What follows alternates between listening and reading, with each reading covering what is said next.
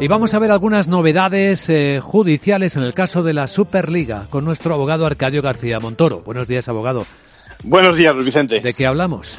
Pues de ese nuevo giro, ¿no? Ese nuevo enfoque del caso, por dos razones. Primero, porque el magistrado del Juzgado de lo Mercantil de Madrid suspende el procedimiento y además plantea unas cuestiones ante el Tribunal de Justicia de la Unión Europea manteniendo esas medidas cautelares que dictó hace prácticamente un mes.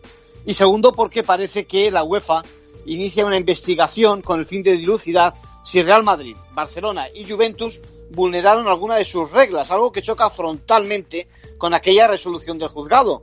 Juzgado que ahora pregunta además a la justicia europea si es de recibo amenazar con sanciones contra los clubes participantes en la Superliga y contra sus jugadores. Aunque de momento parece que no hay sanciones, solo parece que se abren investigaciones, ¿no? Sí, vamos a ver si, si avanza más rápido el Tribunal de Justicia Europeo o la UEFA y la FIFA, ¿no?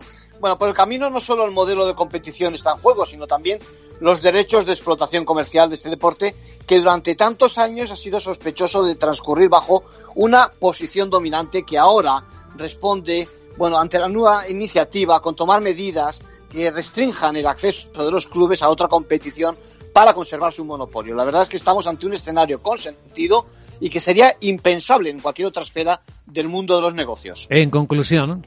Bueno, mientras no se produzca otro terremoto como el que los hinchas eh, protagonizaron hace tres semanas en Inglaterra y que dio eso atraste con la apuesta inglesa, el caso no debería enquistarse con sanciones que se recurrirían eternamente y que escandalizarían el deporte, sino abrirse a otros formatos compatibles, incorporando innovación y libertad de mercado al fútbol. Gracias, abogado.